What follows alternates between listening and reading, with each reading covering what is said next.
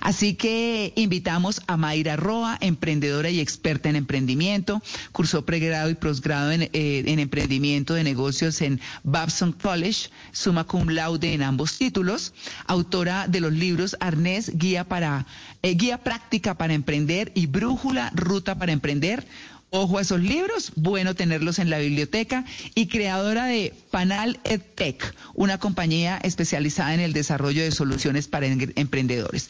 Grande como todos nuestros invitados. Mayra, muy buenos días.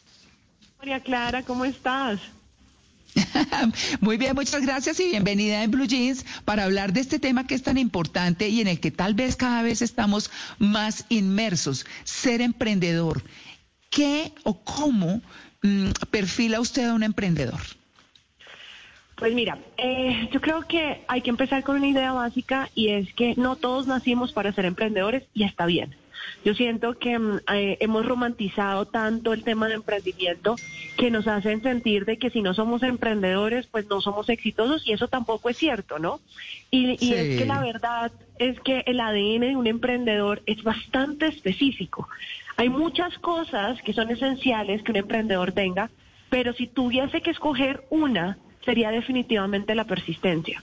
Una persona que tiene la capacidad de luchar y que seguir luchando continuamente sin importar cómo van saliendo las cosas.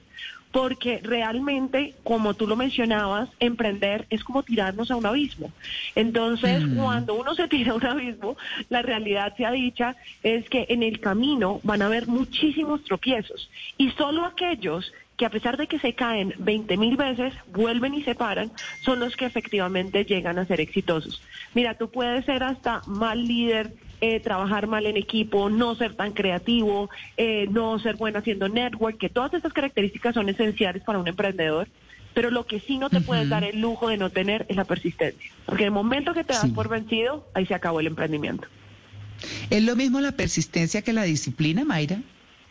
Sí, eh, digamos que son primos hermanos, eh, porque digamos que la disciplina es eh, esa habilidad de todos los días levantarme y hacer juicioso las cosas así ya esté cansado, así lo que sea. Entonces eso es disciplina. La persistencia está definitivamente relacionada con la disciplina, pero hay otras características que también son muy importantes en la, en la persistencia y es que no solamente yo hago las cosas continuamente porque tengo la disciplina, sino que además de eso, los que son persistentes son personas que siguen creyendo. O sea, no solamente estoy disciplinado, sino que además de eso creo en lo que estoy haciendo todos los días. O sea, no lo hago mm. solo por obediencia o por o porque me acostumbré a hacerlo todos los días, sino que de verdad yo me levanto todos los días a luchar por este emprendimiento porque yo de verdad creo que va a funcionar. Entonces, en la persistencia hay otras cosas, además de la disciplina, en las que uno tiene que trabajar, como tener, por ejemplo, una vida balanceada. Aquellos que no tienen una vida balanceada, con todo un emprendedor que sea, no sé, trabaja desde las 8 de la mañana, pero hasta las 12 de la noche y lo hace también sábados y domingos, así que esa persona no está emprendiendo, esa persona se está autoempleando porque tarde o temprano se va a dar por vencido. E inclusive si tuviera un empleo le iría hasta mejor. Entonces, eh, definitivamente te lo juro, porque por lo menos mm. tiene menos riesgo, le pagan un salario fijo, en fin. Pero, pero cuando estás emprendiendo y tienes que mantener esa persistencia, tú tienes que mantenerte fuerte en espíritu. Entonces, la vida balanceada es importante, te vuelves eficiente y eficaz porque tú necesitas ver resultados para que sigas creyendo y soñando. Entonces, por eso también los pasos para cruzar el Valle de la Muerte, que es como se le conoce al proceso de emprender, son muy importantes. A veces los emprendedores tenemos expectativas tan altas que cuando tratamos de llegar a esas expectativas desde el día uno nos frustramos y nos damos por vencidos. Y realmente es que hay unas metas específicas según el paso en el lugar donde estás ubicado dentro del Valle de la Muerte. Entonces ser conscientes de eso nos permite tener metas razonables y por lo tanto mantener esa persistencia fuerte y dura. Claro, usted está diciendo una cosa muy importante que es tener metas. Eh, digamos, en lo particular, yo creo que uno tiene que tener, creo, y, y, usted me dirá si sí o si no.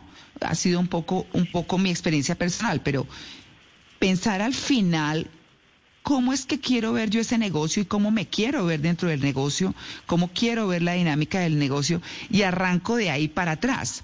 Pero dicho esto, ¿cómo traza uno esos primeros pasos que tiene que dar? Yo diría que casi más allá de lo obvio, de sí tenga un plan, eh, sí eh, esté seguro de que o investigue el mercado, que eso tienen que hacerlo, eh, a ver cómo se va a enfrentar y demás. No sé, tantas cosas, pero, pero lo que yo digo es cómo se para uno frente a ese proyecto que quiere en términos emocionales y racionales. No sé si, si me hago entender. Claro que sí. Mira, María Clara, lo que pasa es que, eh, y yo creo que ese es como el reto que hemos tratado de, de ayudar eh, a los colombianos con mi hermana. Mi hermana es especialista en educación y tecnología, ella estudió en Harvard. Em, y básicamente es que la educación para emprendedores de manera estructurada es algo que prácticamente no existe en nuestro país. Eh, cuando a mm. ti te dicen, ay, tú eres malo en ventas, ve y coge ese curso en ventas, o tú eres malo en operaciones, ve y coge, ese curso en operaciones, ay, eh, tú necesitas financiación, ve ese curso de financiación. Pero la realidad, se ha dicha, es que tú tienes que emprender en orden para que tú mitigues riesgos. Entonces me encantaba lo que tú decías de cómo yo me trazo metas y me devuelvo. A mí cuando me preguntan mm. de qué se trata la educación de emprendimiento, yo la comparo como jugar ajedrez. Si tú te pones a pensar, las personas que son unas duras jugando en ajedrez, desde el momento en que se sientan, empiezan a ver todo lo que va a pasar en el juego y cómo van a hacer para llegar a esa meta que es ganar, ¿no? En el caso de ellos, eh, y cómo van a hacer cada uno de esos pasos. Entonces, por eso es tan importante eh, ser conscientes que detrás de la educación de emprendimiento lo que hay es básicamente unos pasos que te van a llegar a una meta que tú te has trazado. Entonces, la meta mía está de aquí a, yo no sé, 10 kilómetros. Pero claramente, si yo le apunto a los 10 kilómetros, pues me voy a, me voy a morir.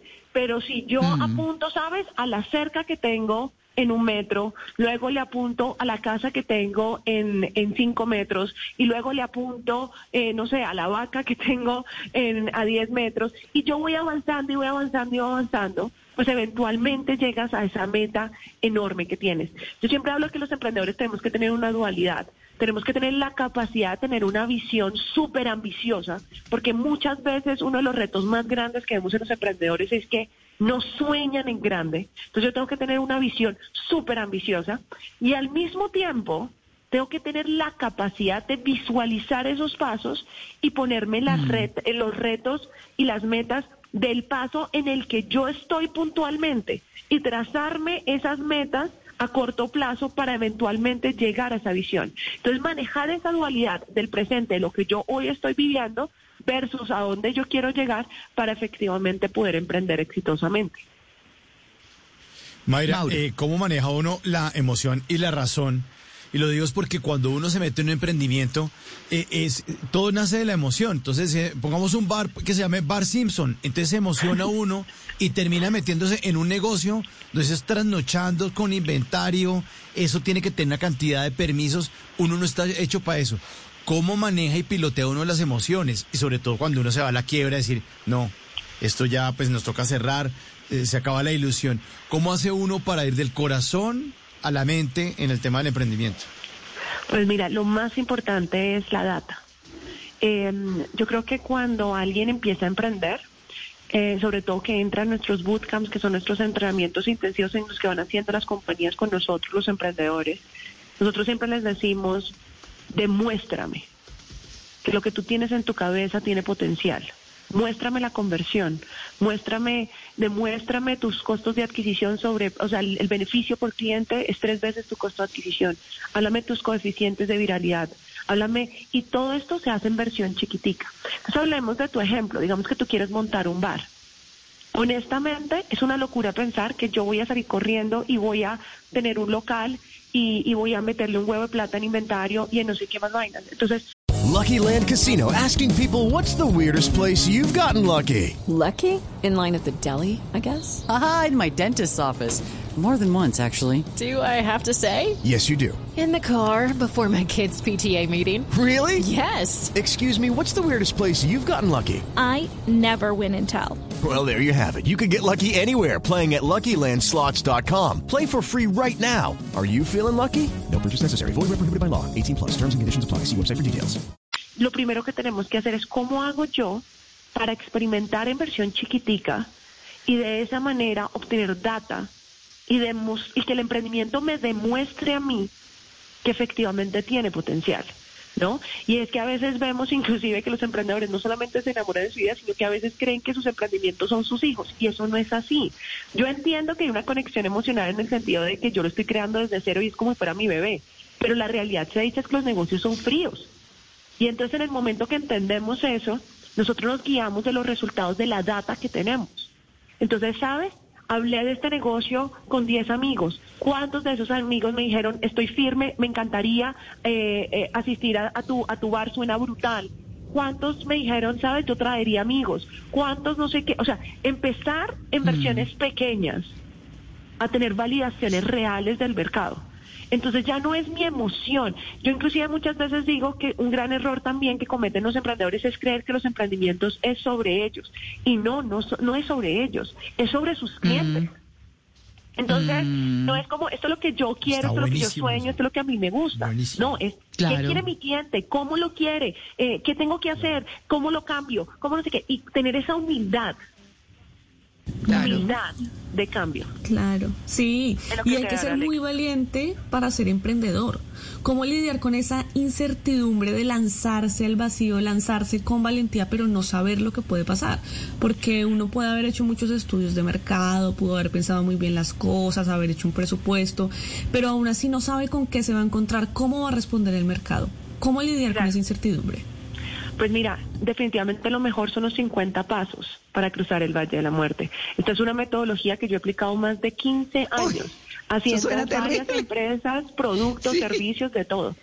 Y, y yo, mira, nuestro, nosotros les garantizamos a nuestros estudiantes que al graduarse salen vendiendo mínimo 30 millones de pesos mensuales. Inclusive tú miras el club de los exalumnos de nosotros y hay algunos que salieron vendiendo 200 millones de pesos mensuales. Y al Uy. final del día es que yo, a mí, a mí muchas veces me preguntan, Mayra, ¿cuál es el requerimiento, el requisito para que un emprendedor entre a los programas de ustedes? ¿Y sabes cuál es ese requisito? La persistencia. Entonces, eso es algo que no se puede evaluar fácilmente. Nosotros hemos probado 20 mil test, 20 mil cosas. Algunos dan medio idea, pero la realidad se ha dicho no hay nada como traerlo a la acción. Entonces, usualmente las personas entran con nosotros a un programa de admisión que dura entre uno y tres meses, dependiendo del emprendedor. Y ahí uno se da cuenta, en verdad, quién va a sacarla del estadio y quién no. Y yo te voy a decir algo. Esos que son persistentes es una cosa loca. Si usted se pone juicioso a aplicar los pasos, o sea, usted de verdad crea una compañía. Entonces, o sea, en este sentido, los miedos se acabaron. O sea, realmente no hay miedo cuando yo sé que si yo soy juicioso, constante, disciplinado, persistente, en verdad yo voy a salir con la compañía. Uy, qué bien. Sí. Durante la pandemia muchas personas eh, tuvieron que y encontraron formas de negocio de supervivencia. Algunos encontraron que eran tenían habilidades y las explotaron en redes sociales y empezaron a sobrevivir con esos negocios, pero bueno, ya no estamos en pandemia, por lo menos estamos saliendo de ella. Algunos de esos negocios ya se cerraron porque no sobrevivieron, pero algunos sí porque para muchos fueron una manera. ¿Esos son emprendimientos o esos negocios de supervivencia? ¿Cómo hacer los emprendimientos reales y que se conviertan en la manera de vida sostenible y económica? Claro, mira, yo creo que es súper importante que definamos qué es un emprendimiento. Yo creo que muchas de las personas no saben exactamente qué es un emprendimiento. Inclusive algunos hablan de Rappi y dicen es un emprendimiento. No, ya Rappi no es un emprendimiento. O sea, entonces, ¿qué es un emprendimiento? Un emprendimiento es aquella empresa que se encuentra en el Valle de la Muerte. Punto. Entonces, ¿qué, lo, ¿qué es una empresa que está en el Valle de la Muerte? Es una empresa que, número uno, vende menos de 30 millones de pesos mensuales. Número dos, es una empresa que no está estructurada como una máquina. Entonces, les voy a poner un ejemplo. Yo a veces tengo estudiantes que pueden estar vendiendo 100 millones de pesos mensuales, pero llevan años vendiendo lo mismo sin poder crecer. ¿Eso qué sucede? Ellos emprendieron empíricamente, empezaron a vender, pero llegaron a un punto en que se estancaron y lo más seguro es que dejaron un hueco en alguno de los pasos que no los está dejando crecer y que la compañía no funciona como una máquina, que crezca automáticamente. Número tres, Es una empresa que no ha alcanzado una rentabilidad mayor a un 30%. Entonces, si usted no ha cumplido con esas tres características, usted está en el Valle de la Muerte. Independientemente si usted vende tamales o usted tiene la tecnología más berraca del mundo. Entonces, eso es lo que define realmente a un emprendimiento como tal. Ya cuando usted sale del Valle de la Muerte, usted ya es una empresa mucho más robusta. Entonces, ahí es donde nos damos cuenta que por más de que estas empresas o estos negocios fueron creados para eh, supervivencia, el reto que ellos tienen es asegurarse de sacarlo del Valle de la Muerte. Lo que pasa en Colombia usualmente es que estos negocios, el 90% de los casos, o más, yo me atrevería a decir que hasta el 99% de los casos, se quedan eternamente en el Valle de la Muerte. Mm. Entonces, ahí es donde uno ve la ferretería, la no sé qué, la no sé cuántas, que simplemente venden, no sé, 10 millones de pesos mensuales, está bien, es interesante, pero eso se quedó ahí eternamente y va a cumplir, puede ser 10 años vendiendo lo mismo. Igual es un negocio y bienvenido sea y ayuda a la economía y todo. Pero que sea un emprendimiento que sale del Valle de la Muerte, eso ya es otra cosa y ahí es donde tenemos que meterle a ese negocio de supervivencia lo más seguro términos de innovación para que efectivamente alcancemos a empujarlo por fuera de este valle. Bueno, fíjese usted que mañana nosotros vamos a estar hablando de innovación con un hombre maravilloso que es Alejandro Ambrat, eh, eh, como para hacerles un recorderis a nuestros oyentes. Y esta charla está, Mayra, fabulosa. Eh, la verdad es que es muy interesante todo lo que nos está diciendo, pero pero hablemos ya para cerrar, porque infortunadamente eh, nos, nos queda ya poco tiempo, pero siempre se dice que una empresa eh, o un emprendimiento, eh, ese Valle de la Muerte puede ser durante unos cinco años porque a los dos la mayoría desisten, pero a los hasta los cinco años está en ese valle de la muerte, que es, su término y que me gusta porque es una lucha permanente, pero, pero después ya empieza la empresa a despegar de verdad. Eso es así, no es así. Eh, ¿cómo, ¿Cómo hacer para cumplir con esos tiempos o de qué dependen esos tiempos? Entonces, mira, definitivamente eh, en promedio, más o menos se habla de que cruzar el Valle de la Muerte te va a tomar mínimo tres años. Inclusive me encanta la frase de Robert Kiyosaki, el de Padre Rico, Padre Pobre, que dice que mm, las personas no tienen la paciencia para construir un negocio por tres años, pero sí tienen la paciencia para ir a un trabajo 40 años.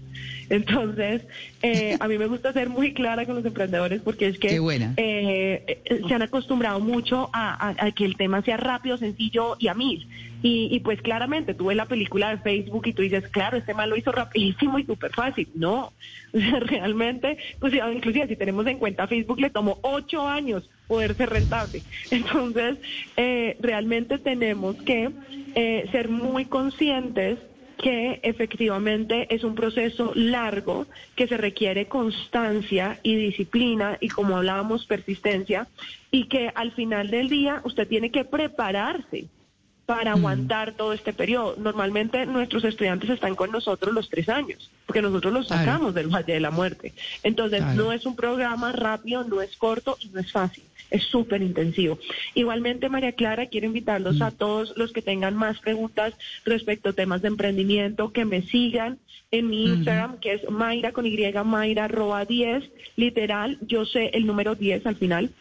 Yo sé que los emprendedores tienen 20 mil problemas, 20 mil preguntas, me escriben un montón en mi Instagram y yo trato de responderles a todos porque sé que muchas veces uno lo que necesita es el consejo correcto en el momento correcto y sigue avanzando. Porque como hablábamos, pues retos van a haber mil, pero ¿cómo me aseguro de estar en constante movimiento, no?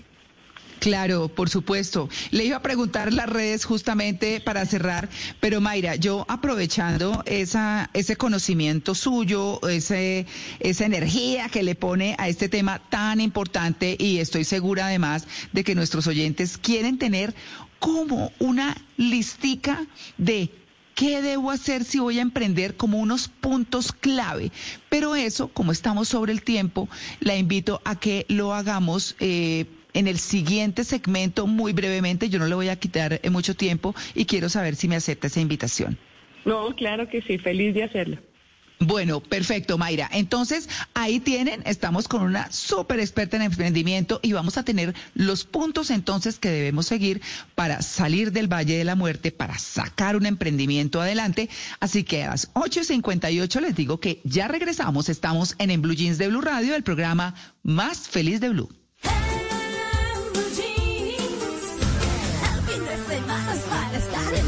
Judy was boring. Hello. Then Judy discovered ChumbaCasino.com. It's my little escape. Now Judy's the life of the party. Oh, baby, Mama's bringing home the bacon. Whoa, take it easy, Judy. The Chumba life is for everybody. So go to ChumbaCasino.com and play over 100 casino style games. Join today and play for free for your chance to redeem some serious prizes. chumba ChumbaCasino.com. No purchase necessary. Void where prohibited by law. 18 plus terms and conditions apply. See website for details.